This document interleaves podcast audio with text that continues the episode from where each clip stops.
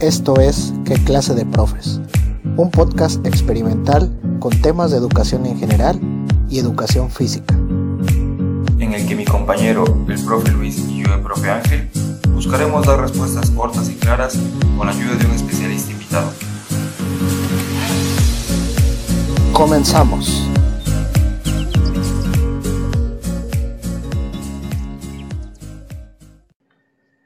¿Qué tal Ángel? ¿Cómo te encuentras? Aquí estamos de nuevo en otra grabación y en otro episodio. Este, ¿qué tal? ¿Cómo has andado? ¿Qué tal, Luis? Pues excelente. Ando ya un poquito más relajado, ya me empecé a organizar en la forma del trabajo. Después de ocho, de nueve semanas de esto, empiezo a agarrarle el rol. Ya que vamos a regresar de nuevo a clases presenciales, ya le agarraste la onda. Oye, hoy estamos grabando de día, Así es que hoy es buenos días, Luis, porque... No, pero yo nunca dije nada, no, no, dije buenas noches ni nada, por eso dije bienvenido, hola, ¿cómo estás? Te estoy, te estoy nada más, este, pues, mencionando porque a todos los invitados que habían estado los habíamos obligado a que fuera la grabación en la noche, 10.30, ¿no? Pero pues aquí con esta invitada se puso especial y no nos quiso hacer este. Nos dijo que, que nos hacían descuentos si, si vamos en la mañana.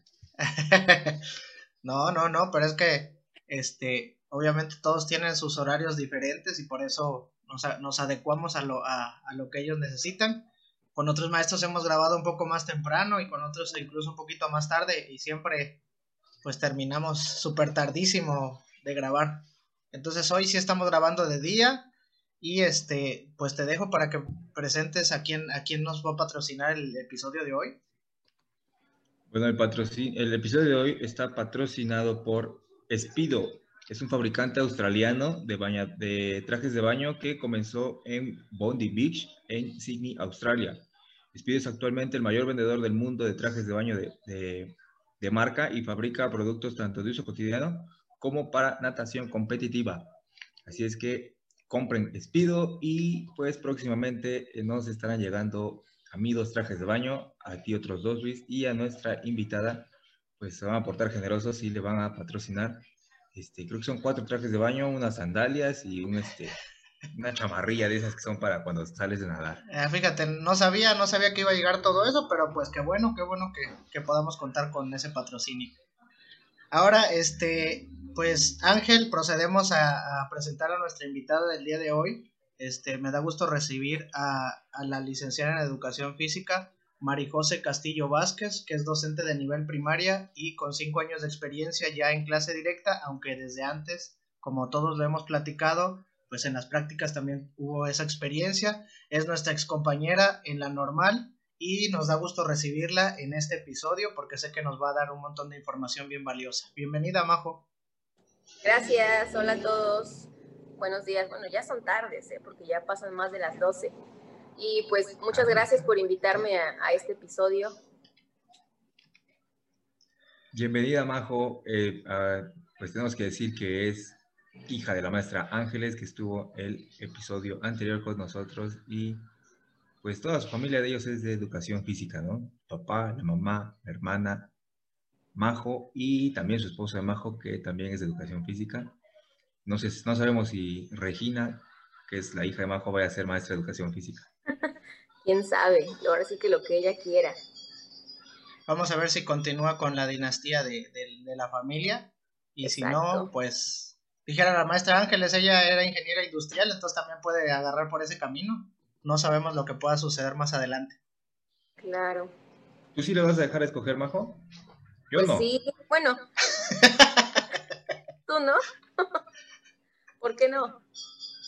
No, o sea, mi hija debe ser educadora como su mamá y mi hijo maestro de pues, educación física. Si le gusta, si le gusta la educación física, qué padre, ¿no? A lo mejor y pues yo se lo voy a inculcar desde chiquita para que siga con, con, eso. Pero si no le gusta, le gusta algo más, pues también la tengo que apoyar, ¿no? Ángel quiere... No, si no quieren, se van de la casa. Ángel quiere continuar con, la tradición de su papá que lo, que lo obligaba a correr alrededor del campo y que vomitara. Entonces quiere ser, quiere ser de la misma manera. Tienen de dos, o eligen ser maestros como nosotros, o las puertas de la casa están bien abiertas. pues Algo así me pasó a mí, ¿eh? No creas. Oye, Majo, yo recuerdo que tú habías hecho examen para medicina, ¿no? Ándale, haz de cuenta que primero presenté el de medicina en mayo del 2011 y luego presentamos, creo que fue en junio, el de educación física. Me dieron resultados primero del de medicina y lo había pasado y pues igual en el de educación física y ya este, mis papás me dijeron, no, pues escoge lo que tú quieras. Al principio no, me dijeron que era obligatorio estudiar educación física. Mi mamá ya después con el tiempo me dijo, no, hija, estudia lo que quieras, yo te voy a apoyar. Y mi papá al principio como que no quería, pero ya después sí tuvo que acceder y ya me dijo, si, decides por medicina, adelante, no hay ningún problema. Pero me puse a analizar los pros y las contras de cada carrera y dije, aunque me gustaba mucho la medicina, eran muchos años de estar estudiando bastantes, más de 10 años y quería hacer una especialidad. Y pues me fui por educación física. Oye, mira, oye, Majo, pero ya... no tienes COVID ahora. Exacto. Oye, Majo. Me estuviera viendo duras. Pero aquí ya en confianza, aquí nadie se va a enterar, esto casi nadie lo ve, entonces no se va a enterar nadie. A pesar de todos los pros y los contras que veías en la carrera, ¿cuál te gustaba más? O sea, no tanto por los pros o qué fuera, ¿qué te gustaba más, educación física o medicina? Medicina. Ah, bueno. Eso, eso, estás poniendo ahí un 4, Luis. No, no, no. No, no, no. Pues si ella hubiera decidido nada más por el gusto, pues a lo mejor hubiera decidido por medicina, pero pues sí, a veces no es tanto por lo que te gusta. Obviamente, pues sí, las dos le gustaban y tienes que hacer lo que más te guste y estudiar lo que más te guste pero también debes de ver la realidad, ¿no? Lo que crees que de verdad pues vas a poder ejercer o va a ser más corto tiempo o no vas a necesitar a lo mejor este pues que pase tanto tiempo para empezar a trabajar. Entonces, pues creo que eso es lo que lo que pasó ahí con Majo para decidirse por por esa carrera.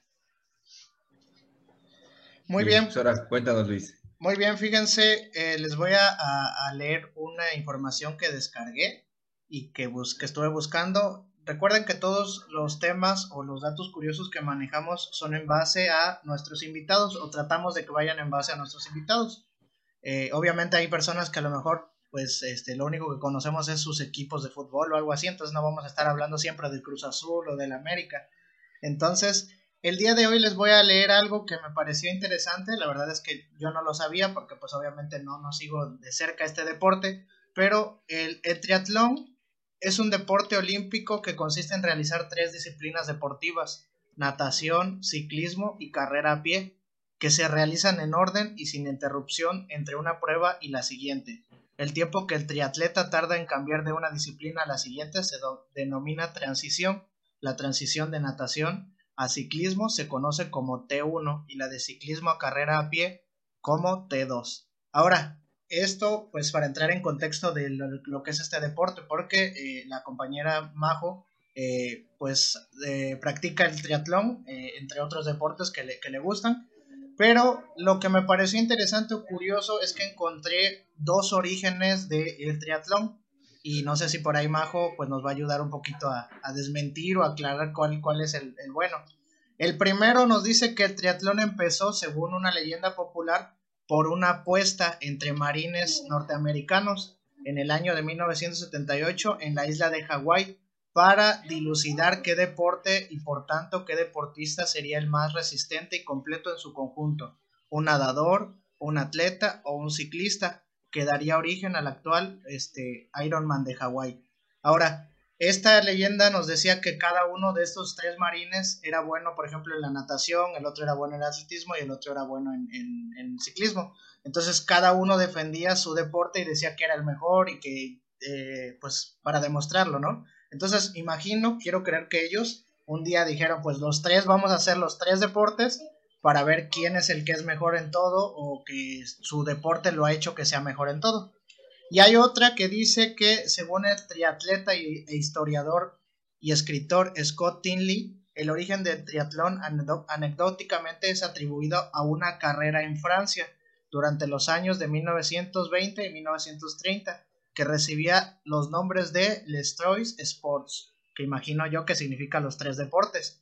la course de, de y la course de touché Tout. Desde 2010, esta carrera se celebra cada año en Francia, cerca de Jobim-Le Pont, en Molen y Poissy. Esos son los dos orígenes que yo encontré. No sé, este, por ahí, Majo, si eh, estés de acuerdo en los dos o tú que conoces más a fondo este deporte, nos puedas contar algo. Nunca había escuchado la, primera historia que, comentaste. Le voy más a la, a la segunda porque de hecho en, en, un curso que llevé de triatlón exactamente vimos lo que era la, la historia y cómo había ido evolucionando desde, desde esos años. Entonces yo conozco lo que es la, la segunda, pero la primera me parece muy buena. Yo creo que era más, era más un tema romántico, ¿no? Como para decir, ah, mira, salió de algo así, ¿no? Como para la anécdota, como para la leyenda. Oye, porque qué, casualidad que estando en Hawái se les ocurrió este competir, ¿no? No, estás en Hawái, quieres vacacionar. Pero eran, eran marines. Pues sí, pero pues, estás en Hawái, estás este cantando la canción de Maluma. Hawái de vacaciones le quitaste toda la seriedad al, al, tema tan curioso que traje. Además dijiste que dijiste que Majo se tenía que reír de mis chistes, no de los tuyos, y los tuyos sí están muy malos, ¿eh? Bueno, entonces tú te inclinas por la segunda, de Francia, Majo. Por la segunda. Oye, ¿y en lo que investigaste de la primera, no decía qué deporte era el mejor? No. No. no ¿Cuál ganó? ¿Cuál ganó? No, no, no, dentro de la historia no manejan eso, no manejan que hubo como que la competencia, pero pues yo considero que de ahí como que dijeron, no, pues los tres tienen su riesgo o su, su complicación y pues de ahí nació ese deporte. Y para ti, Majo, viene la pregunta del millón, ¿cuál crees que sea ¿Cuál crees que sea el más completo o el más difícil de esos tres deportes? El más completo yo siento que es la natación. Porque igual, bueno, eso siempre nos lo dijo mi entrenador para ser un buen triatleta necesitas ser un buen nadador o tener una etapa de natación muy buena para poder salir en los punteros o en la delantera y así poder mantenerte. Y también necesitas correr, no, no mal, o mejor dicho, no, no excelente, pero sí necesitas igual mantenerte, porque si llegas del ciclismo, de los primeros, pero no eres un buen corredor, pues obviamente que ahí te van a dejar. Entonces tienes que tanto ser un, eh, tener una natación buena y mantenerte corriendo. Entonces, el más completo es el natación y la más difícil igual. Mm, para mí, para mí, en lo personal, la, natación es lo más, el deporte más fácil de los tres que puedo realizar, pero sí es el más completo. Y el más difícil, yo siento que es la carrera, de al final, porque ya nadaste, y ya pedaleaste, cuando te bajas de la bicicleta se siente horrible porque luego tus piernas no te responden y hasta se te doblan. Entonces, ya hiciste esos dos deportes antes y tienes que aguantar todavía la carrera. Para mí, esa sería la, la carrera más difícil. Oye, ¿te acuerdas de, algún, de alguna competencia que has participado que tú digas, esta fue así como que la mejor que tuve en toda mi vida? La mejor, sí. En, ay, no recuerdo muy bien el año, si fue en el 2007 o en el 2008, que era un, a la Olimpiada Nacional, que por cierto ese año fue aquí en Veracruz. Este, era un acuatlón, en modalidad parecida, nada más son dos disciplinas, correr y nadar. Correr, nadar, correr. Este, yo nadé bien en esa, esa ocasión, y ya para llegar a la, a la meta íbamos eh, una chica y yo de Jalapa, en, iguales entre segundo y, tercer lugar. Yo es muy raro que cuando compito me llegue o vomitando o que me desmaye. De hecho, mi mamá siempre me decía, es que yo te veo que llegas bien, no te veo tu semblante de que te esfuerces. Y yo después es que así soy. Y, esa vez sí, ala, eh, sentí muy feo porque pues era para calificar primer y segundo lugar a, Nacional. Entonces di todo lo que pude y fue el cierre. Obvio, la chava sí me ganó por, que será? Metro, yo creo, porque pues fue ahí en el, en el cierre. Y sí, tanto que ya, ya me estaba vomitando en los últimos 100 metros para llegar. Este, ya me estaba vomitando. Llegué y, no, pero sí es la, es la competencia que, que más recuerdo así. Más fuerte. sí me esforcé, sí.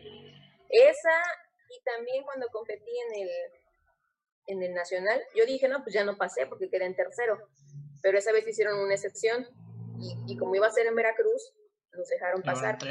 Y por, por una parte me emocioné y dije, ah, qué padre, sí pasé, pero por otra, este, generalmente los nacionales pues los hacen en otros lugares, que no sea acá en el estado, ¿no? Yo dije, ah, la voy a conocer otro lugar, no sé, Puerto Vallarta, no Sí. sé, otro lugar. Y lo hacen aquí en Veracruz. Y dije, ah, pues bueno. Y esa vez se soltó una tormenta bien fea. De hecho, se formó como un tipo tornadito que le tomamos fotos y todo se veía así al fondo del, del mar.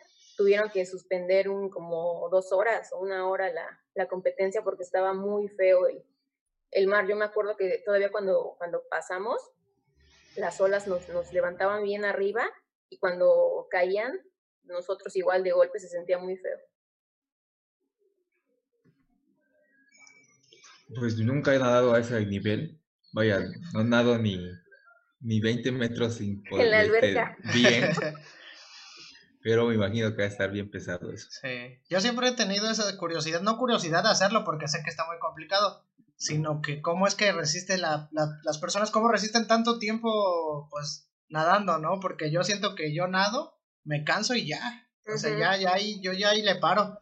Pero no sé, bueno, veo más fácil o no tan complicado el, el, el, el trotar y el, la bicicleta que el nadar, no dejar de nadar se me hace algo muy complicado para mí. Sí, lo, lo máximo que he nadado en el mar ha sido como hora y media. La. Ahí de, de la, donde está la isla de sacrificios, junto que está un lugar que se llama Cancuncito, es un arrecife, creo. Desde ahí no, nos dejaron y teníamos que llegar hasta la, hasta la playa, donde está el, en Veracruz el hotel Punta Azul. Ahí era la meta. Es- eran tres kilómetros. Yo iba más o menos por una hora o menos, pero igual estaba muy feo el, la corriente y pues nos, nos desviaba y me, casi hice como hora y media esa vez. Me acuerdo que me, medio me frustré porque hice mucho tiempo, pero pues no fue por mí, fue por, por la corriente y las olas. A su mecha, no, qué difícil. Pero bueno, vámonos ahora sí ya con el, con el tema, porque si no vamos a pasar hablando de triatlón. Este, ¿por qué decidimos hacer este episodio, Majo? Te platico. Pues como ya hemos platicado en el episodio anterior con la maestra Ángeles, este, en educación física se habla mucho de, del juego y a veces pues no tenemos bien claros los elementos estructurales de este. Entonces pues hoy queremos desarrollar los que nos faltaban, que eran seis elementos. ¿Cómo ves? Claro, está muy bien.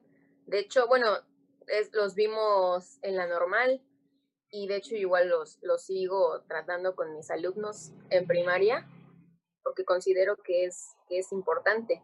Así como los maestros de español, bueno, sobre todo en español, es un ejemplo, que les dicen que el cuento tiene, está este, considerado por tres partes o una fábula o algo así cómo se clasifica, igual me gustó decirles, pues lo mismo en, en educación física, los juegos tienen tantas partes, son 11, 11 elementos y ya se los voy explicando poco a poco conforme vamos realizando las clases.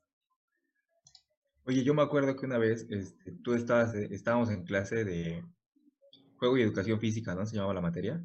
Ujú, primer semestre. este, y, y no es no, era segundo, segundo, ¿no? Segundo, Ajá. segundo, sí. Y tú estabas memorizándote los, ap- ap- apre- aprendiéndote los, los Los 11, ¿no? Y te los aprendías en orden y me dijiste, pregúntame, pregúntame. Y dije, ah, ¿para qué te los aprendes? Le dije, con que sepas dónde encontrarlos después, Ajá. ¿no? Y un y ya, cuando estaba yo trabajando, un día no me acuerdo quién hizo una pregunta así, dije, a ver, ¿cuáles son los 11 elementos de ¿Cuáles son juego? Y yo, no manches, ¿no? Y ni te acordabas ni dónde buscarlos, ni dónde buscarlos te acordabas, vaya. No, pues sí sabía yo que era en juego y educación física. Pero este, pero sí dije, no manches, me los hubiera aprendido esa vez, ¿no? O sea, dejé pasar el, no aprendérmelo y después sí dices, ching, ¿por qué fui tan tonto? Yo, fíjate que yo guardo, ah, tenía todos mis apuntes desde primero hasta octavo semestre, pero no, no tiene mucho que dije, ya son muchas cosas que ni al caso, lecturas y eso, lo tiré, nada más dejé ahora sí que lo, lo más importante, que fue algo de los juegos, las teorías, este, la clasificación también, me, me parece que, que lo, lo, tenía, pero sí muchas cosas que, que tiré, ya, no me servían.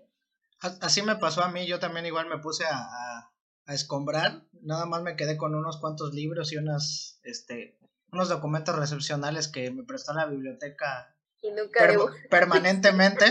Entonces nada más me quedé con esos y ya este, pues esos son los que, los que sí me considero que sí me van a servir. Yo no, yo por acá terminaba un semestre, sacaba todas mis libretas y todos los, todas las lecturas que nos dan. Sí, no, a mí no me gusta guardarlos. No, yo no, yo sí lo, lo guardaba por cualquier cosa. Tú eras, me he arrepentido. tú eras como niño en vacaciones, Ángel, que sale y la mochila así la va tirando así en el suelo con todas las cosas y ya vámonos. No, pero sí es ah, importante porque luego lo que queremos ya no está en internet. O sea, a lo mejor decimos es que en internet lo buscas y fácil, pero no es cierto. No están las lecturas completas, no están los libros completos y pues. Sí, la verdad sí. Tengo, tengo una lista de estrategias didácticas que nos dio, creo que la maestra Yolanda que esa como me ha servido, esa como me ha servido porque viene bien explicado qué es la estrategia, en qué asignatura se ve, qué ámbitos creo, y este, está, está muy padre, la verdad, esa, sí la, la guardé. Esa sí, esa fíjate que esa sí la tengo, es más, la estoy viendo desde aquí, ahí la tengo bien a la mano. no, yo me sentí mal, ahorita voy a buscar, ahorita voy a buscar algo que tenga de la normal y lo voy a sacar. bueno, ahora ¿Qué son eh, los elementos estructurales del juego? Lo platicamos en el anterior episodio, pero vamos a recordarlo para los que están viendo apenas este episodio, que les sugerimos que se regresen al anterior para ver este, para que lo puedan comprender desde un inicio. Bueno, estos elementos estructurales son aspectos que pueden incidir que puede incidir un especialista en educación física para la construcción, adaptación o codificación del juego. Al mismo tiempo son aspectos que será preciso analizar junto con las características de los estudiantes para planificar una actividad dirigida a ellos. Como lo mencionaba la maestra Ángeles en el anterior episodio, a lo mejor al alumno en realidad no le va a afectar tanto, pero pues sí lo necesita saber. Pero uno como maestro o como especialista en la materia, pues es obvio que debe de entenderlo para poder estructurar de manera adecuada un juego. ¿Cómo ves esa situación, Majo? Claro que sí, como, como lo mencionas, si tú le preguntas al niño, no, como tal, no, algunos sí te lo saben decir, otros no. Pero nosotros, como, como docentes de educación física, debemos tenerlos bien claros, porque a lo mejor si queremos convertir ese juego o su nivel de complejidad a hacerlo más difícil, si estamos utilizando un móvil grande, por ejemplo una pelota, que es más fácil de atraparla o lanzarla, queremos volver ese lanzamiento más difícil o la precisión para atraparla, pues podemos ocupar un móvil más chiquito, ¿no? O de diferente forma, no circular, sino un ovoide o, algo, algo diferente, un material diferente. Sí, y creo que, pues, no está de más que lo sepan los niños, y porque a veces no te ha pasado que cuando les cambias de material empiezan, ah, trampa, profe, trampa, porque antes lo hacía mejor. A mí me ha pasado que les cambio, les cambio, así como dices, una pelota grande a una chiquita y comienzan, ah, esa es trampa, esa es trampa. Ya no puedo así. Ajá, ya no puedo así, ¿no? Entonces ya si tú les explicas, es que esto se llama así y lo, ahorita te lo cambié porque quiero desarrollar otra cosa contigo, ya entonces entienden que no es trampa, ¿no? Ellos piensan que uno les pone para que no puedan, ¿no? Ajá, o a lo mejor si les achicamos el espacio donde lo están haciendo, muchos dicen, ¿no? Ay, maestra, es que si ya no puedo, me atrapan bien rápido, qué chiste tiene, ¿no? Pues también sí, tenemos que irle cambiando. O por el contrario, como platicábamos, cuando la actividad empieza a resultar demasiado difícil para ellos, este, se, la, se las facilitamos, ¿no? Si a lo mejor les decimos, es que tiene que entrar en el recipiente que tenemos, a lo mejor ahorita le decimos ya con que lo toque, la pelota con que toque el recipiente, con eso, lo, Damos, lo damos por bien servido, ¿no? Porque pues obviamente modificamos en base a lo que, a lo que vamos observando y a la facilidad o a la complejidad que tenga la actividad o el juego.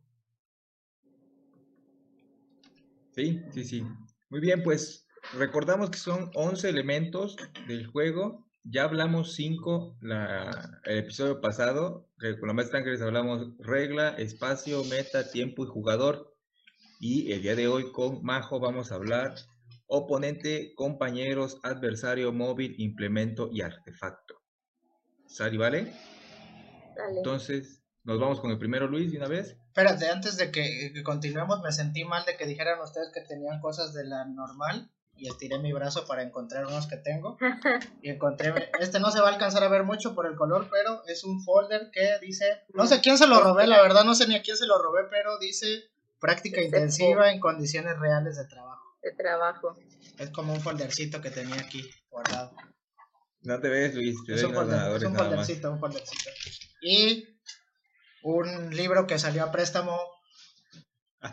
nunca, nunca regresó.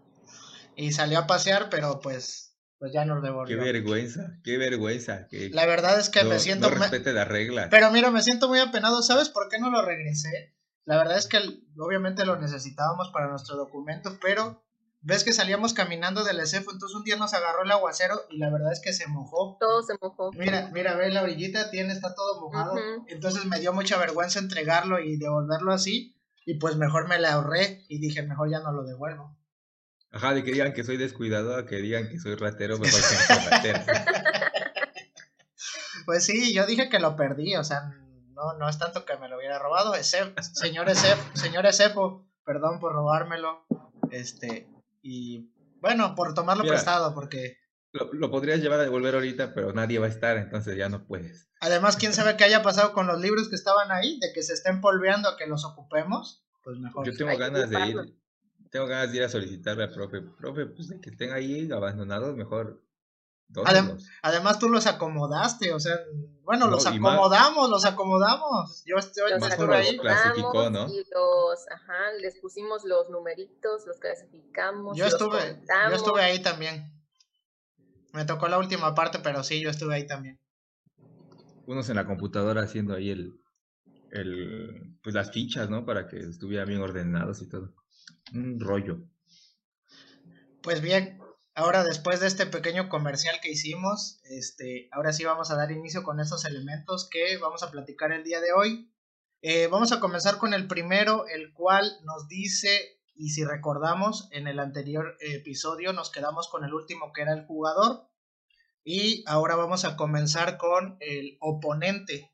El diccionario lo define así, que se enfrenta a una persona o a otras en una competición deportiva podemos decir que es la barrera inmediata a vencer por el jugador. Intenta que el que tiene la iniciativa no logre su cometido en el juego. Digamos que el oponente aquí en el podcast podría ser Ángel.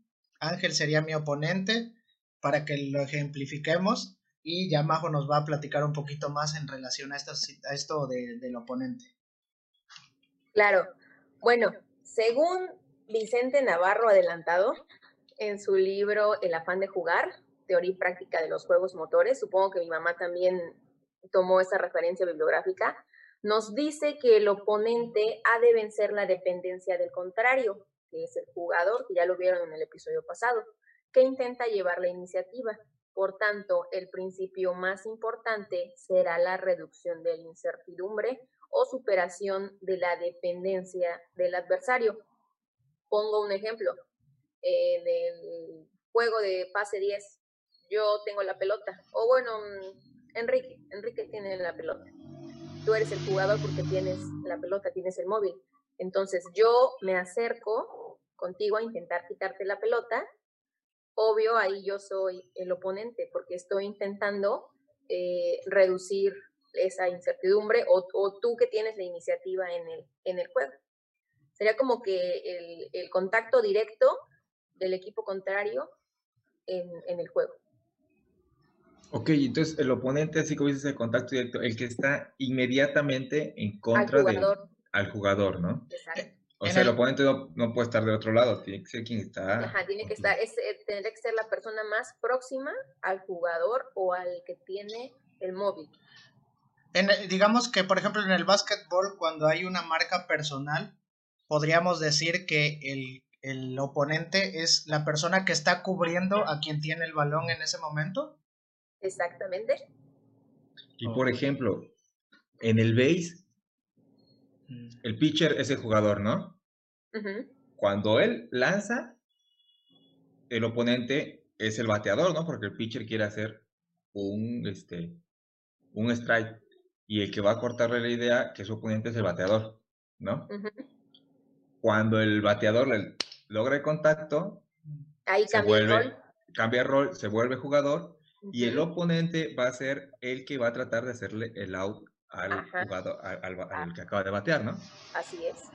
Es que, bueno, yo considero que todo depende quién tiene, digamos, el, el, móvil? el móvil en ese momento. Cuando el pitcher lo tiene en las manos, pues el oponente es el bateador. Cuando el bateador le pega la bola, pues obviamente eh, se convierte en oponente la persona hacia quien va dirigida esa pelota, ¿no? Entonces los roles cambian de un momento a otro. A otro, porque, así es. Porque, por ejemplo, cuando el, digamos, el tercera base agarra la pelota, en ese momento él es el jugador y el oponente es el que va corriendo hacia la base, ¿no? Pues eh, quiero que ahí los dos serían jugadores, ¿no? Porque los dos tienen iniciativa. Yo, yo me voy por lo que yo dije, yo no, no creo en ti, Ángel.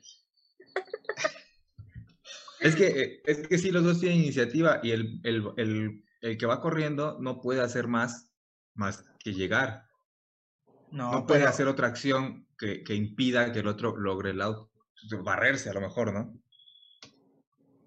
No, yo digo que el que cachó la pelota se vuelve jugador y su oponente es el que va corriendo a la base porque él va a intentar llegar pero yo como jugador, yo como pero, jugador... Pero ya no le va, pero ahí ya no le va a quitar nada, ¿no? Porque nada más va a llegar a la, a la base y lo va a, le va a hacer el auto, ¿no? o sea, o sea, ¿con quién estás de acuerdo? ¿Con Luis o conmigo, Majo? el, el, béisbol es un poco Es muy difícil. Mejor vamos a poner otro deporte que sea más fácil para que no haya broncas. Por ejemplo, el ping pong. pues sí, ¿no? Quien le pega es el jugador. El, jugador y el otro es su oponente. ¿Para qué nos ponemos tan espesos con el béisbol si podemos agarrar un deporte más fácil?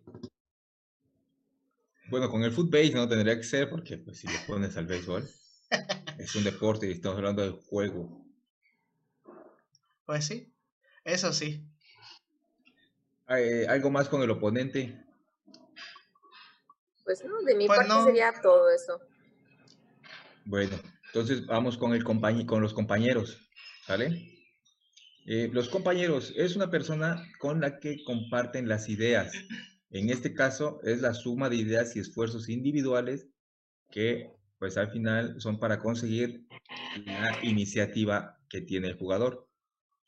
O sea, todo lo que hagamos, todas las ideas del colectivo individual, bueno, de los individuos, del individual se hace colectivo y la suma van a ser los compañeros. ¿Cómo ves, Majo? Así es, eh, Vicente Navarro dice que el principio más importante se centra en la suma de sus acciones individuales y el mantenimiento de la iniciativa. Entonces, bueno, yo lo entiendo así que son las, eh, las personas que ayudan al jugador a lograr esa iniciativa o a lograr su meta dentro del, dentro del juego. Sí, exactamente, porque ahí podríamos recaer otra vez en el ejemplo que mencionaba Macías, ¿no? Eh, el pitcher, en este caso, que es jugador, tiene muchos compañeros en, distribuidos en el campo. ¿Por qué? Porque son los que le van a ayudar a tomar la pelota y a regresarla para hacer un out. Pero, por ejemplo, el bateador no tendría compañeros, porque en ese momento nada más él está fungiendo como oponente, porque nadie le va a ayudar a él a menos que haya otro jugador en base, ya tendría un compañero dentro del juego. Pero, eh, pues, si es una persona solamente, no, no, no, no ocurriría esto. Entonces, compañero, podríamos decirle como nuestro aliado, como nuestro amigo dentro del juego, es el que va a, apoyarnos para poder cumplir nuestra meta. Así es, Luis. Ahora, por ejemplo, en el, en el este jueguito virtual que está saliendo de los Among, Among Us. Among, Us, ese, pues es un, es un compañero que en realidad es tu compañero, ¿no? Bueno, no pasa a veces. Pero no lo he visto ni lo, ni lo he jugado, no, no sé de qué trata. Es que Ángel ya sabe, ya sabes cómo es, quiere estar a la moda y así con todos los con los, todos los millennials y los niños, los, los centennials y todo. Chaborruco. Pero bueno, a lo mejor tienes razón y no, porque es un juego en el que es algo que no puedes saber, porque dentro del juego, digámoslo en pocas palabras, todos, dentro de todos hay un impostor que es una persona que está matando o eliminando a los demás o haciendo todo lo posible para que los demás no cumplan sus tareas, pero tú no sabes o nadie sabe quién es. Entonces, puedes, ahí no sabes si es tu compañero o es tu oponente, porque no se sabe quién es la persona que está pues echando a perder la situación, ¿no? Pero eso luego, eso luego llega a pasar. Por ejemplo, aquí, este, pues Luis es el que está echando a perder la situación. Oye, Ángel, pero fíjate, bueno, aunado a esto que mencionas, me pareció bien interesante. Yo sigo en, Instagram a una, a una compañera de educación física de España que tiene un Instagram que se llama, creo, La Magia de Educación Física o La Magia de la Educación Física. Y toma este juego de Among Us como un juego de educación física. Allá ya este afortunadamente ya no hay no hay cómo se puede decir no hay cuarentena ya están yendo a, clases. A la escuela. Y bueno la verdad pues, aparte de eso tiene un gimnasio para ellas solitas y súper bonito y casi casi como nuestras escuelas no pero este ella hace como que un listado de actividades por ejemplo hacer cinco abdominales saltar la cuerda tres veces y a todos les da tareas, a todos, a todos, a todos, a todos les da tareas. Pero ella menciona que eh, si, por ejemplo, ella va a escoger al impostor, ¿no? Que es la persona que va a, a echar a perder todo. Esa persona, si se para enfrente de otro y le guiña un ojo, es como si lo eliminara del juego. Entonces él es el impostor. Y ya cuando eliminan a alguien, se reúnen todos y entre todos empiezan a decir, ¿quién será el impostor? no, pues yo digo que él. Y el otro dice, no, pues yo digo que el otro, de acuerdo a lo que hayan visto. Entonces, se me hace bien interesante la propuesta de la maestra, sobre todo porque los jóvenes ahorita, pues obviamente, si tú les hablas de este videojuego, pues es obvio que lo van a conocer, ¿no? Y si lo aplicas en la clase, pues peor, se van a querer pues, sí. pues pasar todo el día jugando eso, ¿no? Oye, pero entonces el eliminado ya se sale, ya no tiene opinión en el, Ajá, no puede decir, el eliminado no puede decir quién lo eliminó. Oye, fíjate, ¿te acuerdas que yo pues estuve mucho tiempo en grupos de iglesia? Cuando eras una buena persona, sí. Eh, mi pasado oscuro. Este. Oye, ahí teníamos una dinámica que se trataba, se llamaba de zorro la dinámica, y se trataba de que tenías que construir una chocita, ¿no? pero pues, si tú, sin que tú supieras, eh, los coordinadores nombraban a uno o a dos que iban a ser los que iban a estar este, saboteando. Construcción y sabotaje se llamaba, ya me acordé. Iban a estar saboteando lo que ibas a, tratar de hacer, ¿no? Entonces, haz de cuenta que, pues, esos estaban ahí, pero no te avisaban nada, ni te decían, vas a descubrir quién es el, el saboteador. O sea, tú nada más te daban la indicación, vas a construir una chocita.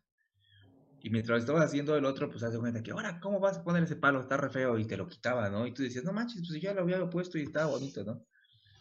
Creo que también eso se podría hacer a lo mejor con, con los niños de que, a ver, siempre están pidiendo cáscara, ¿no? A ver, bueno, van a hacer este juego y si ustedes logran hacer este juego, lograr este reto, este, pues van a, a, a tener su cáscara que están pidiendo.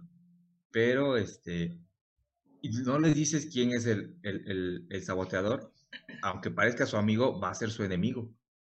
Está bueno también. Luego te voy a plantear bien. Pues más o menos. Yo, yo o sea, nos estás, nos, estás, queriendo decir que desde hace varios años ustedes inventaron este videojuego y no les han dado crédito. No, no, no, porque, porque no, no, la, la, la, idea no era saber quién era el saboteador, nada más era pues que te dieras cuenta que a veces, bueno, situaciones de Cristo, iglesia, pero que no van ahorita al caso. Oye, pero bueno, así como los niños a veces se emocionan tanto en las actividades, Majo, bueno, que todos hemos visto, yo creo que, bueno, por lo menos a veces se da en el nivel secundario que si alguien la está regando y no lo está haciendo bien, pues hasta lo excluyen, o sea, lo sacan o le dicen, no, tú no, tú no. pasa en primaria lo mismo. Entonces, yo, sí lo he visto en las clases, que hasta si van a hacer equipos o algo, lo dejan hasta el final y no lo escogen, o, que si que si no se, bueno, igual nada que ver con, la clase, ¿no? Pero que si no se bañan, tampoco los, los aceptan porque vienen suyos a la escuela y así, cositas.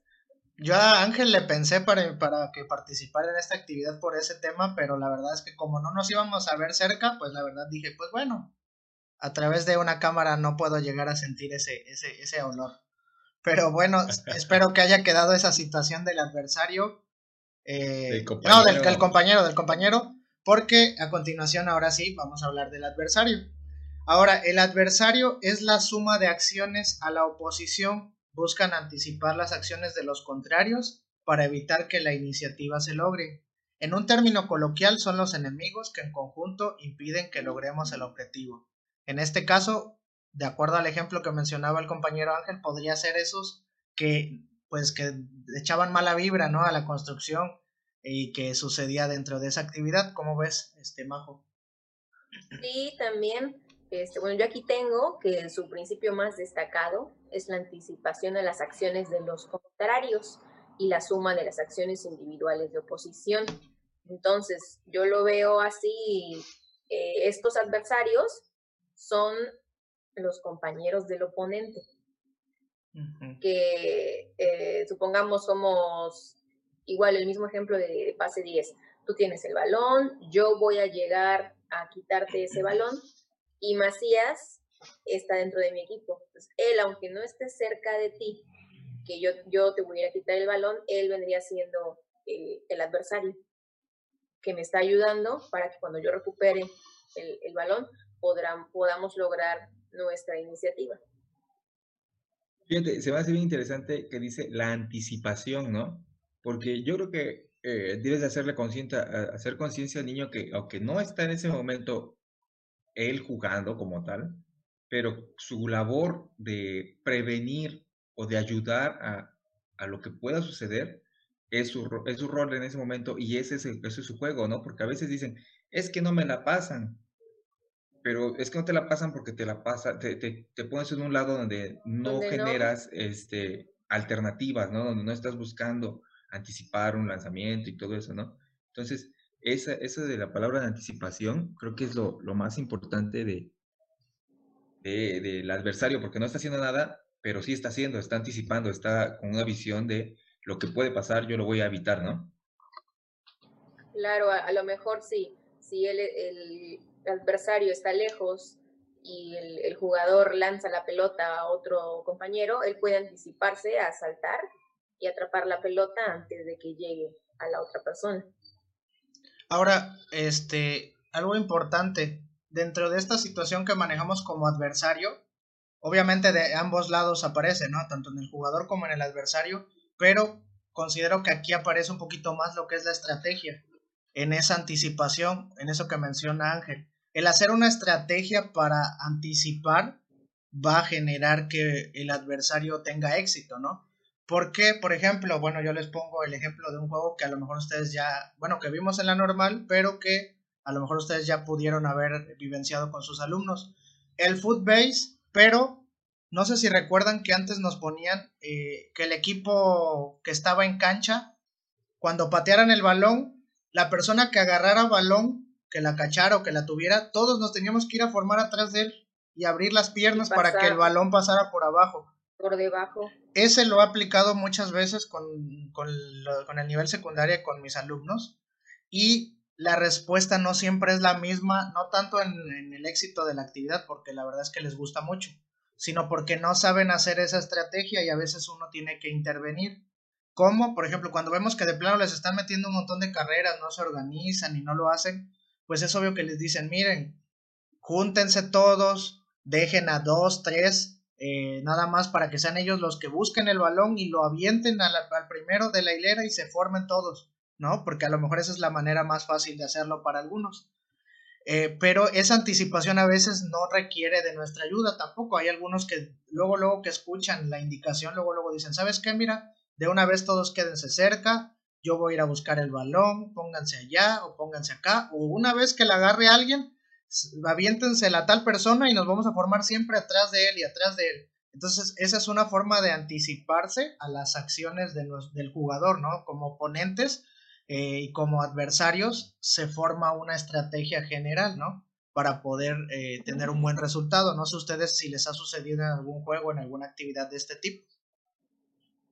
Sí, a, mí cuando los, bueno, a lo mejor no es un juego como tal de equipo contra equipo, uno contra uno, pero los pongo en relevos a que se tomen, vaya uno, regrese, se tome de la mano y así. Pues, eh, tienen que hacerse o, cortitos o darse la, vuelta hasta llegar para poder terminar primero. O igual cuando los pongo de frente y digo un número, sale el, el número tal, tiene que darle la vuelta al otro equipo, regresar, darle la vuelta al suyo y llegar al frente a tomar un objeto, pelota, paliacate. Entonces, ahí primero no les digo nada. Ya hasta después que voy viendo cómo se van comportando en, en la actividad, algunos sí rápido, ¿no? Pues cuando venga el, el, el oponente nos hacemos largos en cadena para que se tarde más. Y cuando venga nuestro compañero, el de nuestro equipo, nos hacemos chiquititos para que rápido pase y pueda agarrar el objeto y ganemos. A veces no les digo nada. Hay otras veces que sí veo como que se les está complicando y ya tengo que intervenir y me acerco con el equipo y como que les digo en secreto, oigan, cuando pase esto, ¿no les parece que pueden hacer esto para que puedan obtener el punto más rápido? Y ya, ah, sí, maestra. Y veo que lo aplican. No les diga, maestra, no les diga. Y primero lo con un equipo. Primero solo con un equipo y ya que el otro se da cuenta, ya me acerco con el otro y ya para igualarlos. Incluso en, ha sucedido que hay unos que con su equipo hasta ponen así la mano como gancho para que cuando dé la vuelta se enganche y dé la vuelta más rápido. Ándale, así es. Sí, me ha pasado. Sí, y, como yo decía, a veces me ha pasado que dicen, es que no me dejan jugar, es que no esto, pero pues es que en realidad tu, tu rol de adversario no está siendo el que deberías, ¿no? O sea, no estás generando. En ese juego que decía Luis, me ha pasado a veces que los niños pues, se quedan así dos, tres perdidos, ¿no? Así como que no saben qué hacer. Y este, y pues cuando no les canto el lado porque ya llegó al final y lo levantan, pero faltó tal, ay, pues lo empiezan a reclamar, ¿no? Pero es que, pues no, a lo mejor no conocen el, lo que tendrían que hacer ellos o no identifican, ¿no? Y este, y pues es labor de uno que les enseñe uno, ¿no? Pero también es parte de que pues yo creo que no han jugado mucho y su mente no les permite desarrollar la estrategia, ¿no? Ajá, o se la pasan diciendo, es que no le entiendo, es que no le entiendo. Ajá, es que juégale para que le entiendas, hazlo. Órale. adelante, adelante, Ángel. Bueno, después borras lo que hice así. Porque no, no, no, ya no. nunca le he pegado ni le he metido el pie a un niño. Yo tampoco, nunca le he agarrado así como si lo estuviera acariciando y hacerle así, nunca, nunca. nunca le has apretado su cabeza así y le has puesto fuerte la mano. Qué malo, ¿eh? No, nunca, nunca sería incapaz yo de hacer algo así. No, no, no, no es broma. Lo he visto que lo hacen otros. Nombres, di nombres. Sí, sí, sí. dígalo, dígalo, dígalo. Aquí esto es dígalo sin miedo. No, a mí fíjate, fíjate un, invitado que tuvimos hace tiempo, sí, una vez me dijo, ay Ángel, si yo pudiera les daría unos manazos a los chamacos, pero lástima que ya no se puede. Así como lo dijiste es el Carlín. No, no era Carlín. no. Pero este, eh, pero sí, o sea, a veces dan ganas, ¿no? Y dicen, no, le deberían de hacer así porque pues desesperan, pero no, pues, son este, es nuestra chamba y hay que ser pacientes con ellos y hay que explicarles con todo el amor del mundo. Estás en la, en la arena, estás en la arena movediza, Ángel. Ya no digas nada, ya no comentes nada porque te sigues hundiendo. Y yo no voy a borrar, yo no voy a borrar esto. Vamos, ahorita se tapa, ¿no? Así yo no soy parte de esto, no quiero que... Va a apagar su cámara. bueno, vamos a hablar del móvil. Ya terminamos este, pues los elementos del como de las personas, ¿no? De la participación de la persona de los participantes, ¿no? ¿Será que, el, ¿será que el móvil es, qué celular traes? ¿El G7 o algo así? No, yo creo que hace referencia a los carros, ¿no? Un Jetta. Ajá, exactamente. Un Vento. Yo pensaba que se refería al, aceite móvil. Te fuiste más lejos tú. Este, bueno, el móvil como su nombre lo dice, es un objeto que está pues en movimiento, ¿no? Pero no es un movimiento propio, es un objeto inanimado que no tiene movimiento propio, ya que este es conducido por el jugador. Por medio de este van a generarse las conductas motrices y se desprende de los jugadores, es decir, no se queda con el jugador, este pues va a ir, este, no lo puedo tener siempre, no siempre va a tener un jugador, se, desprende, no se le queda. Este, pues por lo regular se, se manipula, ¿no? Con manos y pies, o pues en el juego de pelota maya con la cadera. o cualquier parte del cuerpo. cualquier parte del cuerpo. Ajá, exactamente. bueno, yo eh, sí coincido con, con, lo que tú dices. Eh, Vicente Navarro nos dice que representa el vehículo de las comunicaciones motrices entre los jugadores. Por lo tanto, el móvil se desprende de las manos, al contrario del elemento implemento que se porta. Su poder de atracción es muy elevado, ya que permite manipularse, constituyendo su dominio muchas veces en un reto en sí mismo. Yo ahí le agregaría a su definición lo que tú dijiste, porque nada más nos menciona que se desprende de las manos, pero a lo mejor podemos implementar un, juego motor donde ocupemos los pies, la habilidad motriz de patear. Entonces ahí nada más se desprende, no se desprende de las manos, se desprende de, los pies, ¿no? Entonces ahí agregarle que puede ser cualquier parte del cuerpo, manos, pies, Sí, porque puede, porque puede ser combinado, ¿no? Por ejemplo, el el fútbol en realidad no es un juego, ¿no? Pero eh, pues se combina porque los jugadores de campo utilizan los pies, pero el portero utiliza las manos. Lo mismo en el footbase. Para patear es obviamente con el pie, pero las, los que corren para agarrar el balón utilizan las manos. Entonces no necesariamente, como lo mencionas, tiene que ser que se desprenda de las manos, ¿no? De las manos, de cualquier parte del cuerpo.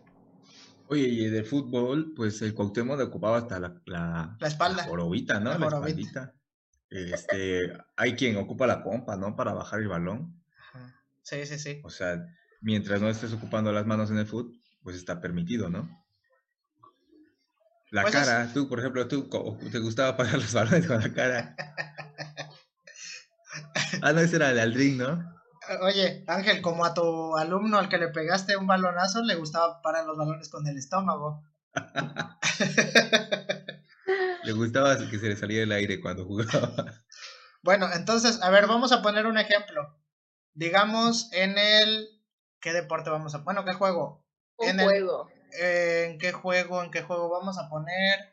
Es que vamos a poner un, un juego que tenga también el implemento, porque ahorita lo platicamos en el siguiente, ¿no? Porque si no, pues nada más vamos a vamos a poner que estamos jugando foot, base, bueno, no foot base, un base, modificado, pero ajá, hockey. Como un hockey. Hockey, hockey, vamos con, a poner con palo de con escoba. Palitos, de con palitos de escoba. Nuestro nuestro móvil depende obviamente de lo que escojamos para jugar el hockey, ¿no? Porque pues no vamos a jugar con, con el con el disco. Pero eh, si nosotros utilizáramos una pelota de plástico para golpear nuestra pelota de plástico sería el móvil dentro de ese juego, ¿verdad? Claro. Entonces, el móvil es esa pelota, ese, esa situación que vamos a ocupar para golpear, para lanzar, para todo lo que tengamos que hacer, ¿no? ¿Sale? Hasta ahí vamos claros. Ahora, si hablamos de el implemento, el implemento es un utensilio, herramienta o instrumento se encuentra de manera próxima al jugador y no se desprende de este. Es un objeto que colabora directamente en la acción y ayuda en la manipulación de los móviles. ¿Cómo ves esta situación, Majo? ¿Y cómo podríamos encontrar el implemento en este juego que estábamos platicando? Bueno, sí, coincido con lo que dices y dentro del juego que mencionaste como ejemplo del hockey, el implemento vendrían siendo los, los palos de escoba porque es, el objeto, como mencionabas, más próximo al, jugador. Yo aquí tengo que es un, constituye el objeto que colabora en la acción. Al manipularse, sin desprenderse de él, actúa ocupando un espacio próximo de los jugadores, por lo que debe preverse esta circunstancia para salvaguardar la integridad de los participantes. este es diferente al, al móvil porque este no se desprende de, las manos o de la, de la, parte del cuerpo que vayamos a ocupar. En este juego sería de las manos, que es con lo que vamos a, golpear la, pelota de, plástico. Y, por ejemplo, a ver, espérame, ya se me fue mi ejemplo. El avión, el avión. Es que, es que escuché un grito aquí afuera. Este. Ahí yo iba a decir, no, me, re- me regreso a- a- al móvil, que se me hace importante que decía Vicente Navarro, que es el vehículo que genera el- la acción motriz importante, ¿no? Y entonces el móvil llega y luego dice que el implemento es quien ayuda a resolver esa acción motriz. En este caso de Coqui, pues nos llega el móvil y con el palo de escoba es como vamos a manipular el palo de escoba y vamos a lograr pues también la manipulación de la pelota, ¿no? Que el, la acción motriz es pues la manipulación de, de esto. Claro que cuando tienes un implemento siempre va a tener mayor grado de dificultad que si lo hacemos nada más con nuestro, con nuestro cuerpo, ¿no? Claro. ¿Qué, Ahora- qué bueno, una Sí. pregunta para ustedes. ¿Qué tipo de, de implementos y móviles han ocupado en, en su práctica? Macías, estás en primaria, ¿va? Ahorita sí. Y Luis en secundaria. Secundaria. ¿Qué han Eh, ocupado? Mira, en cuanto a móviles, yo voy, voy, voy. En cuanto a móviles, pues obviamente, pues el que casi todos ocupamos primeramente, pues las pelotas, ¿no? En este caso, Ajá. pelotas de todo tipo, pelotas de alberca, de esponja, de tenis, de algún deporte, de fútbol, de básquetbol, ¿no? Para algunos, de- para algunos juegos. Eh, me gusta utilizar eh, mucho los pañuelos o las paliacates cuando, porque a veces, pues para lanzarlos son más seguros porque no le pueden, no pueden lastimar a alguien, ¿no? Ujú. Eh, utilizo unos costalitos que son como de llenos De como, semillas. bueno, de semillas Ajá. que este, me sirven mucho para, para alguna, algunas actividades y eh, pues casi siempre son esos los que utilizo y tengo una pelota que no sé si ustedes han visto las pelotas o los balones de quemados que son unos balones rojos que no Mm. duelen y rebotan un montón la verdad es que me, ha gustado, us- me ha gustado usarlos mucho la verdad es que no duelen nada y rebotan muchísimo y entonces este, me ha servido mucho ocuparlos de hecho por ahí tengo uno al, al alcance ahorita se los enseño y este y en cuanto a implementos, eh, el que mencionaban lo utilizo de vez en cuando en cuanto a los palos de escoba. Eh, tengo unas raquetitas que por aquí tengo al alcance igual que utilizo que son como unas como Como unas- mando. ajá, que una vez compré, igual los utilizo de vez en cuando. Eh, y creo que casi son todos los que ocupo de vez en cuando y a veces los aros los utilizo también como, como implemento, a veces para, para arrastrar o para llevar alguna pelotita, también los utilizo como implemento. ¿Y tú, Ángel? Yo ahorita en primaria, pues, este, casi no tengo material en donde estoy y pues casi no he comprado, ¿no? Compré un poquillo ahí nada más, unos, unos, este, frisbees y conos y aros, ¿no? Este, pero no, no, no me he dado tiempo ni las ganas de comprar. Me- mejor le compro cosas a mis hijos.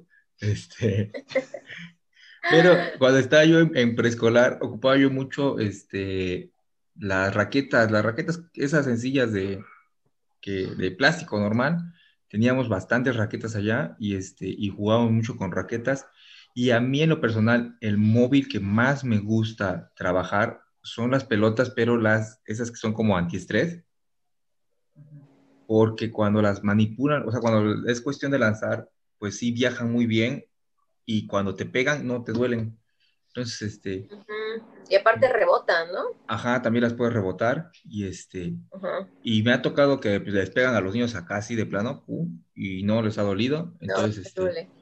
Entonces me gusta mucho trabajar con ellas, pero pues la bronca de preescolar es que los niños están en esa etapa sensorial y les da todavía curiosidad este, y me las muerden, o me las mordían, ¿no?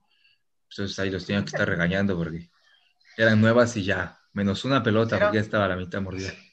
Si eran de esas pelotitas que traen caritas o emoji, ya regresaba sin la carita, ¿no? Ándale, de esas, de esas, o este, del planisferio, del, del, del globo terráqueo, ¿no? También la sacan. Ajá.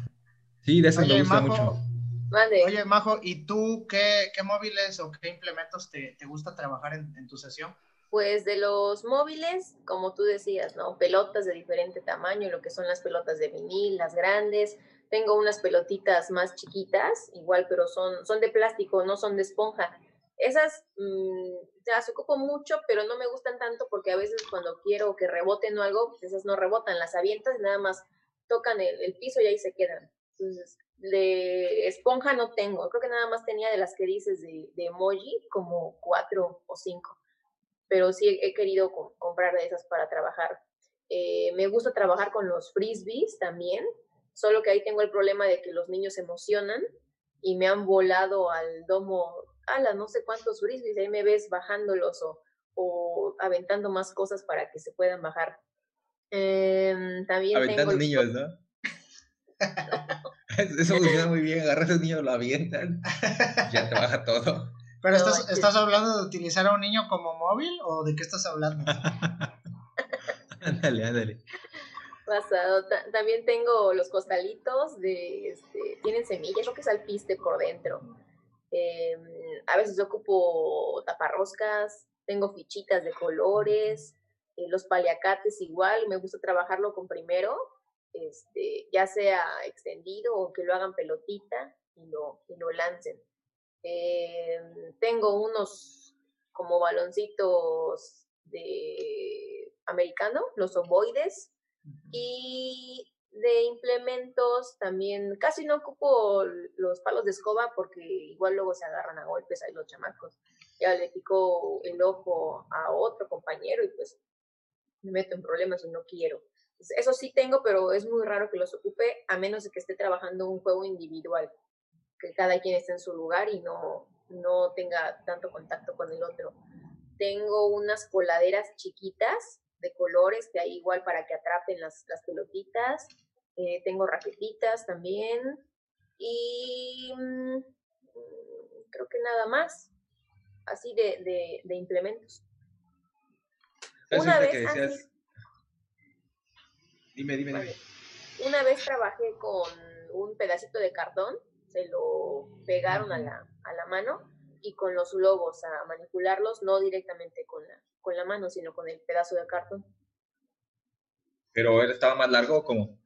Eh, un poquito más grande que su, que su mano para Su mano. que igual... ujú. Ahora, fíjate Oye, que, fíjate que hablando de espérame, lo que espérame, menciona, no, espérame, no, no, digo- no, no, digo un dame implemento. chance, dame chance. Un implemento que está padre que me acordé. Con los galoncitos de cloro que les haces un hoyito, ¿no? Ah, sí. Ah, Y- ajá. Ah, y también los atrapa, conos. Los conos me han servido mucho igual Ah, de implemento. de para, implemento. ajá, para atrapar. Como si fuera Hula Halai. Ándale. Ándale. Pero, ajá, ese es el que dice Macías, ¿no? El- Ajá. el- con una botella al revés. Ahora, ah, ¿me dejas, me permites, Ángel? Ya, adelante, Luis. Gracias. Este, ahora platicando de lo del, lo que mencionaban hace rato del hockey, la verdad yo he querido hacer algo, pero no lo he hecho, no me he animado eh, a implementar, no sé si ustedes han visto, yo lo vi un- con un maestro en Facebook que utilizaba los palos de escoba, pero les ponía botellas de plástico abajo, Al como, final. que, es- como que se las atoraba y las doblaba o no sé cómo le hacía para que fuera como si fuera un palo de un palo de hockey Ajá, Y- y con eso y considero que sí te sirve o sí, sí lo puedes ocupar para, para eso, ¿no? Y ahorita que, ahorita que ya pensando ahorita en lo que estamos eh, diciendo, la verdad es que estaría bien, bueno, ponerse a trabajar porque pues con, madera se puede hacer un, la, la puntita o la salida o el... Y con, yo tengo un montón de palos de escoba que puedo ocupar para eso. Entonces, sí, ya me surgió una idea ahorita. Dijera Ángel en el anterior episodio que nos salen nuevas ideas para las actividades y creo que sí se puede hacer. Sí, está buena, ¿eh? Yo también la voy a aplicar, yo creo. No, ya la pensé yo, Ángel, por favor. Me voy, te voy a citar, te voy a citar ahí idea original de del profe que citó Chabelo. Eh, anónimo, anónimo, porfa, dijeron por ahí. Bueno, nos vamos con el artefacto entonces, ¿no? Que sería el último, El último. de estos elementos. Es como cuando hay una amenaza de bomba, que dicen que hay un artefacto explosivo o algo así, ¿no? No, no, ves muchas películas, amigo. Este, perdón, perdón. Deberías de, de apagar tantito la tele y, y hacer otras cosas. Tiene mucho tiempo que no veo televisión, Ángel. Ay, no te creo. No veo televisión, no me gusta ver la televisión. Me paso, YouTube. Me paso más, ajá, la verdad sí, veo más internet o así. Es que, pero, ve YouTube en su tele. oye, oye veo, veo YouTube, pero veo lo que pasó en Venga la Alegría, ¿no? no, entonces no, no ves televisión. no, no veo televisión. O sea, sí, es que nada más veo Bling. las novelas en Bling. Sí, sí, sí, o sea, veo la novela, bajo los episodios, pero no veo la tele. Bling, ya no lo veo. No le voy a estar dando de comer a Televisa. veo el resumen de La Rosa de Guadalupe con... Nada más en Facebook, los cachitos que sacan así de dos minutos que están bien buenos, nada más esos cortes. bueno, vamos con el artefacto. Adelante. Este es un dispositivo pasivo suele oponerse o aumentar el grado de dificultad de las acciones del jugador. Eh, está incluido dentro de las reglas y es de suma importancia para el desarrollo del juego. ¿Sí se entendía más o menos? O sea, este elemento, pues no, por lo regular, no, nadie lo manipula, no se mueve, está ahí quieto. Este, ordinariamente, pues genera un conflicto al jugador, o sea, un conflicto, pero lo tiene que superar, tiene que hacer algo con con él para lograr, por lo regular, este, una anotación o, este, o, por ejemplo, si es alguna cuestión de carrera, una valla es un artefacto, ¿no? Que tiene que superar. Así es. Eh, bueno, yo aquí tengo lo mismo que dijiste, que es un dispositivo y que es pasivo, nada más que aquí dice que cumple un cometido dispar en el desarrollo del juego ya que puede ser desde un obstáculo, como mencionas la valla en, la carrera, o también puede ser una casa o refugio hasta coincidir funcionalmente con una meta. Como, como decías, e, es un objeto que, no se mueve, sin embargo nos ayuda a poder generar este punto o anotación y cumplir con lo, con lo que es la meta. Yo lo veo así, eh, por ejemplo, en básquetbol, los artefactos serían las canastas, ¿no? Que están ahí y nos ayudan a, que generemos los puntos. En el fútbol, las porterías. En el voleibol, la red que está en medio, que aunque a veces los jugadores la, tocan, pero pues no, en, sí, no es... No la manipulan, ¿no? Exactamente, no es ni móvil ni, implemento. Tendría siendo lo que es el artefacto. Y ya los juegos que nosotros pondríamos, pues pueden ser desde las porterías que hacemos con los conos o la delimitación de alguna cancha que queramos hacer con aros o también con conos, con, otro tipo de, material. Ahora lo platicábamos en el, en el, anterior episodio con la maestra Ángeles, este, Ángel, en cuanto a que mencionaba que no necesariamente el juego debe de tener todos los elementos estructurales. Considero, considero que este es uno de los que no necesariamente puede estar dentro de la actividad porque, como mencionaba hace rato Majo, en el pase 10 no existe algún, eh, algún artefacto porque en realidad el objetivo es completar 10 pases, no es como que en el décimo pase tengan que tirar a la portería o aventar a una cubeta. ¿Se puede implementar? Sí, se puede implementar, pero no necesariamente este, existe esa situación, ¿no? Yo, por ejemplo, eh, en el episodio que platicábamos con Eder eh, Ángel, en el que hablábamos sobre el juego de Quidditch, que yo lo, yo lo realizaba ahí en la escuela, eh, no sé si considerarlo como un artefacto o como un implemento o como un móvil. Ustedes me, van a dar su opinión, porque dentro del juego, que si ustedes recuerdan el Quidditch en, el, en Harry Potter, se tenían unos aros, ¿no?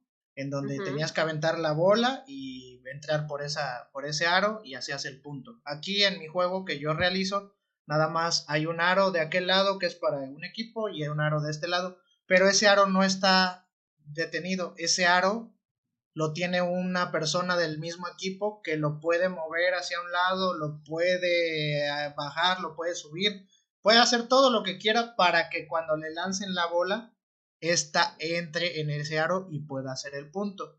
Entonces ahí yo tengo esa situación de que es un implemento o es un artefacto. ¿Ustedes qué piensan y por qué creen eso? Yo siento que es un artefacto, porque implemento sería si también con, él se, pudiera mover el, material que es el móvil, ¿no? Sin embargo, no se ocupa para, para golpear el, el móvil, que es, ocupas pelotas, supongo. Sí. Ajá, sino que tiene que pasar por el medio del, del aro para hacer el punto.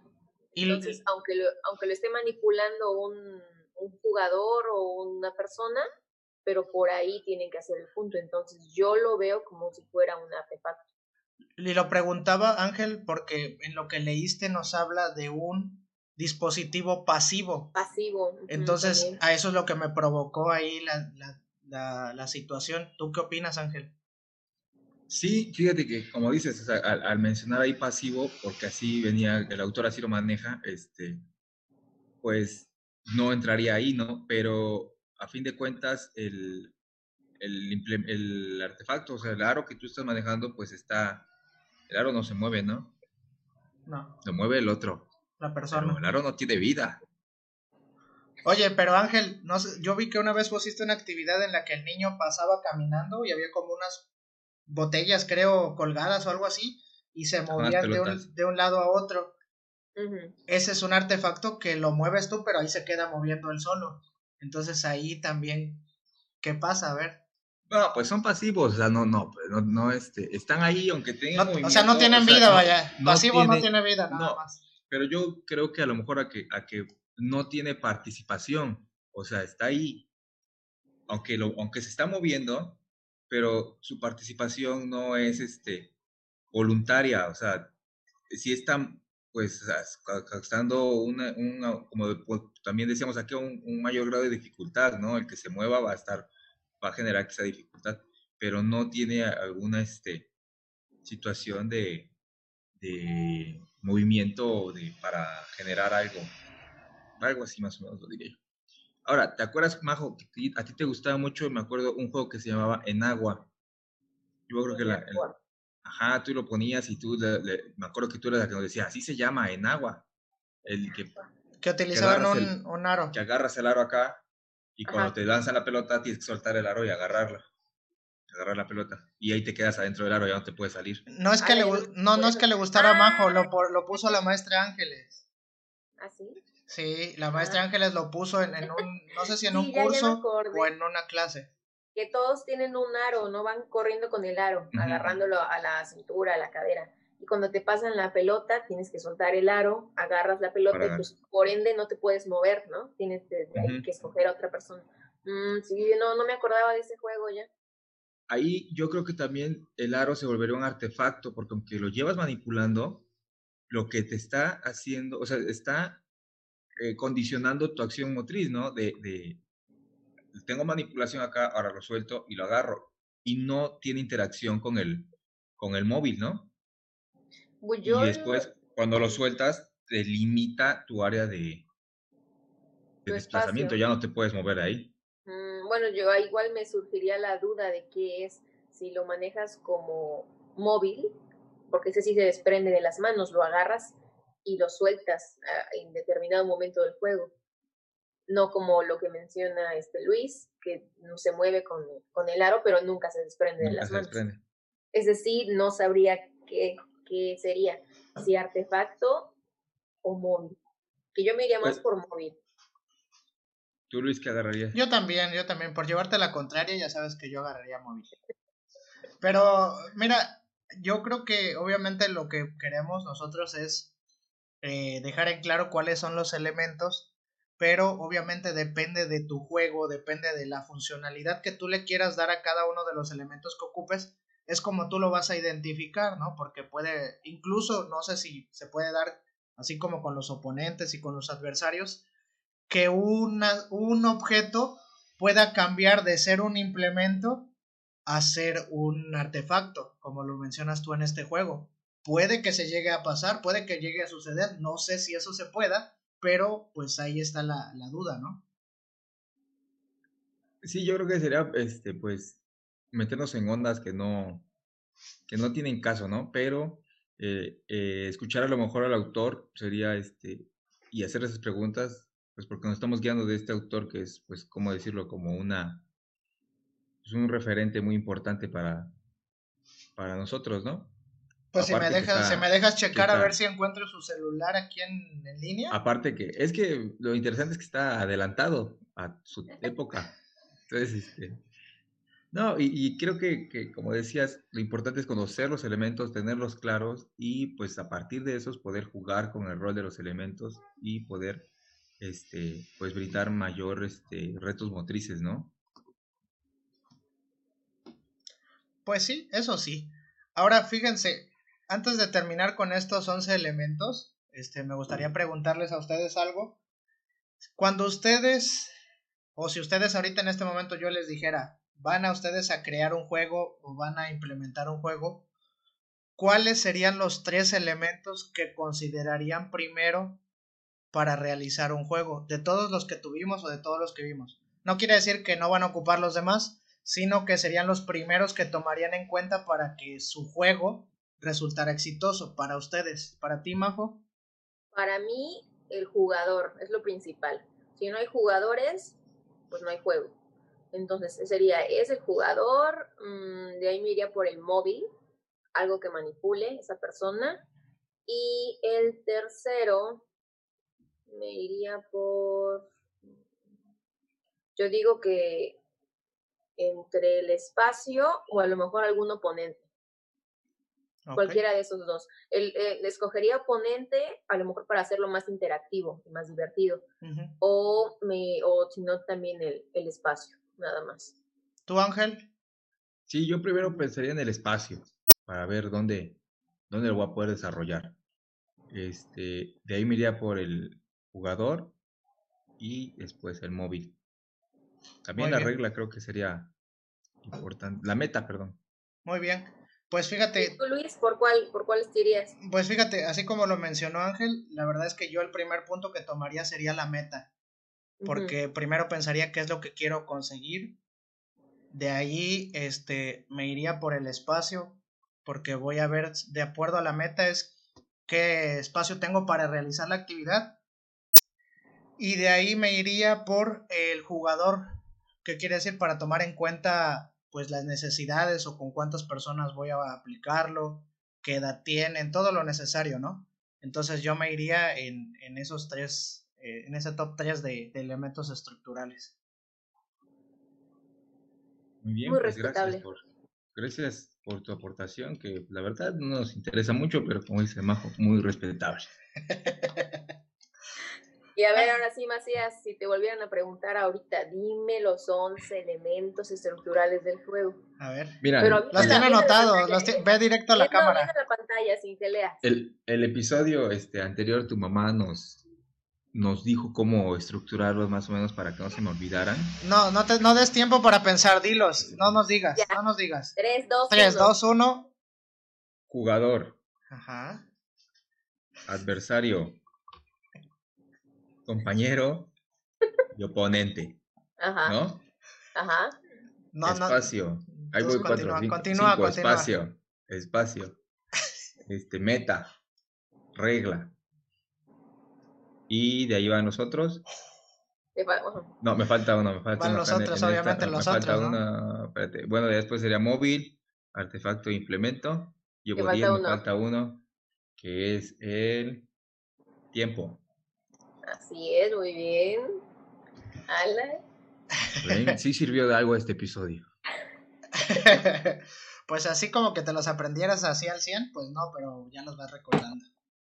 Pues sí, sí, sí, pero creo que sí, o sea, y, y, fíjate que yo ahorita que hemos estado haciendo esto, creo que me he dado cuenta de muchos errores que tuve cuando estaba yo estudiando, que sinceramente, pues sí, me la llevaba yo bien y hasta cierto punto salía bien, ¿no? Porque pues gracias a Dios nunca fui de los que no, pues les costaba trabajo entenderlo, ¿no? Dilo, dilo con todas sus letras, no, no, así no lo adornes. No, pues de los, bueno, de la banda que no le gustaba tanto, este, eh, echarle ganas a, eh, este, pues, le das muchas ganas a lápiz, ¿no? Le, le das muchas vueltas al asunto. Y... Pero es que de verdad, o sea, si yo me hubiera preocupado por otras cosas ahorita, no me, habría cosas que no me cuestan trabajo, ¿no? Porque desde que estudiamos, podríamos haber, este, podría yo haber tenido conocimientos que ahorita vengo a decir después de cinco años de haber egresado, porque apenas me estoy aprendiendo esto, ¿no? Cuando ya me lo tenía yo que haber aprendido desde que tenía yo 19 años y ya voy a tener 29. Me decepcionas, Ángel. No, y- hasta, y- hasta me, hasta ahorita me estoy enterando de esto y yo pensando que estaba con una persona así súper preparada. No, es que creo que a veces nos confiamos de, de que, pues, ah, esto ya lo conocí y ya aquí se quedó, ¿no? Mientras más vamos conociendo, mientras más vamos, este, o a veces quedamos con que no tengo que memorizar, pero hay cosas que sí son importantes, no memorizarlas, pero sí aprendérselas tal cual, ¿no? Para que pueda uno argumentar y pueda uno pues, Fíjate que eso me, me ha, me ha ayudado mucho porque ah, yo tengo una memoria, la verdad, muy buena. Y, y ustedes se podrán haber dado cuenta, ¿verdad? Este, muchas cosas que, que aprendimos o que nos enseñaron en, en la carrera, pues la verdad, yo todo lo, lo memoricé, pero igual me, te hace un mal porque aunque lo sabes, pero pues nada más digo eso y a lo mejor ya no sé cómo explicarlo o, soy muy concreta en, en que me preguntan algo, lo digo como yo lo sé o como me lo memoricé y ya hasta ahí. Pero considero, o sea, que sí, sí, me, ha, sí me ha servido todo, todo lo que me, me memoricé o me aprendí. No, y llega a suceder también que aunque lo memoricemos, lo que el año pasado estaba vigente, ahorita ya está obsoleto, ¿no? Entonces sí nos ayuda mucho el de repente ojear o buscar lo, lo que está más, reci más reciente, ¿no? Más reciente. Ahora, Ángel, para despedir, no nos expliquen, eh, pero eh, ¿cuál sería su juego favorito para aplicar? Nada más díganos el nombre y pues a lo mejor si ya lo conocemos, pues ya no hay necesidad de explicarlo. Eh, Ángel, para ti, ¿cuál sería tu juego favorito para aplicar, no para jugar? Yo, este, cuando estaba el preescolar, me gustaba mucho aplicar el footbase y eh, por cómo lo iba yo desarrollando, las maestras este, les gustaba bastante, porque me aventaba yo casi unos dos meses enseñándoles a jugar footbase a los niños, este, desde que, que empezaban a patear y todo eso. Y, este, y cuando de verdad ya lo, lo terminábamos jugando ya al fin del ciclo, casi lo empezaba yo a jugar como por abril, y este, me reconocían que les gustaba mucho cómo les enseñaba yo a jugar footbase. En lo personal me gusta mucho jugar footbase, darle variantes a footbase y este y pues aplicarlo también porque me, me divierte mucho. ¿Y tú, Majo? Mm, pues así como tal, no tengo uno en, en específico. Me gusta el que dijo este Macías, eh, Footbase, porque le puedes dar muchas variantes.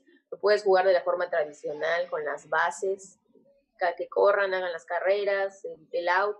Pero también yo recuerdo mucho, creo que era el maestro Freeman, que nos ponía este, que tenían que dar la vuelta alrededor de los propios compañeros, que para hacer el out tenía que ser por debajo el, el balón de, de todos los o, este, oponentes o adversarios. Igual otra, creo que cada uno tenía que tocar la pelota, ¿no? Le, le metía muchas. Entonces, eso era lo que me gustaba de ¿no? No sé, no sé si te Ajá. ajá, no sé si acuerdan también. o no sé si yo lo vi en otro lado en el footbase que las bases no era nada más pisar, era una acción motriz. Ponían una colchoneta y tenías que dar una rodada, luego en un poste dar una vuelta y ponían una cuerda así como para brincar por encima, saltar por encima y seguir corriendo. Ajá, sí, creo, creo que sí me acuerdo. Pero bueno, ese es uno de los que me gusta. El, el pase 10 también. Lo he aplicado con pelota y, y después lo, lo apliqué con frisbee. Y este, siento que es más divertido con el frisbee, porque es, eh, es un poquito, a los niños en un principio se les vuelve un poquito más complicado porque no lo pueden como tal agarrar. Entonces, si ya llevan, supongamos, cinco o seis pases y les lanzan el frisbee y más rápido se les cae, tienen que volver a empezar. Que sí me ha costado un poco de trabajo porque luego pues no son mucho de jugar en equipo, les gustan más otro tipo de juegos porque se empiezan a pelear, que no le pasaron la pelota, que no quieren jugar, que no se la pasan. Pero en, en sí es esos dos y también el bolitoalla. Ajá. También me gusta poner ese. Muy bien. Pues fíjense, este a mí, bueno, hay un juego que ya les mencioné, creo que en anteriores episodios, que es el rey o el ajedrez, que es como un tipo quemados pero móvil, en el que hay una persona que está escondida entre todos, que es el rey de cada equipo, y van quemando a todos y en el momento en el que quemen al rey, se acaba la actividad o se acaba el juego. Ese la verdad me gusta y casi siempre o casi el 99.9% de veces me ha funcionado. Y obviamente el Footbase es un juego que amplio, amplio, no en el espacio donde lo jugamos, sino que tiene muchísimo, muchísimo que hacer o muchísimas variantes para, para poder trabajarlo. Y por último, no sé si lo pueda considerar un juego, pero eh, el utilizar como los carriles para un tipo hexatlón, la verdad es que pues es una situación que a todos los alumnos les gusta mucho. Muy bien, Luis. Aunque te repito, pues tu opinión no nos interesa mucho. Este, no, pues Majo, muchas gracias por aceptar este, pues grabar esto con nosotros. Eh, nos da mucho gusto que lo hayas hecho y aparte pues saludarte. Creo que tenía desde hace cinco años que no platicábamos. Sí, más bueno, con Luis sí he platicado a veces. Que luego me dejen visto, ¿verdad? No me contesta, no me habla. Pero sí, sí, con, contigo sí no, ya tenía rato que no, que no platicaba. No, tenía bastante. Creo que te ven en unos cursos y ahí platicamos y nada más. Pero. ¿De acuerdo? Sí, creo que sí, hace como tres años aquí en Orizaba. Pero ah, ya, pues sí.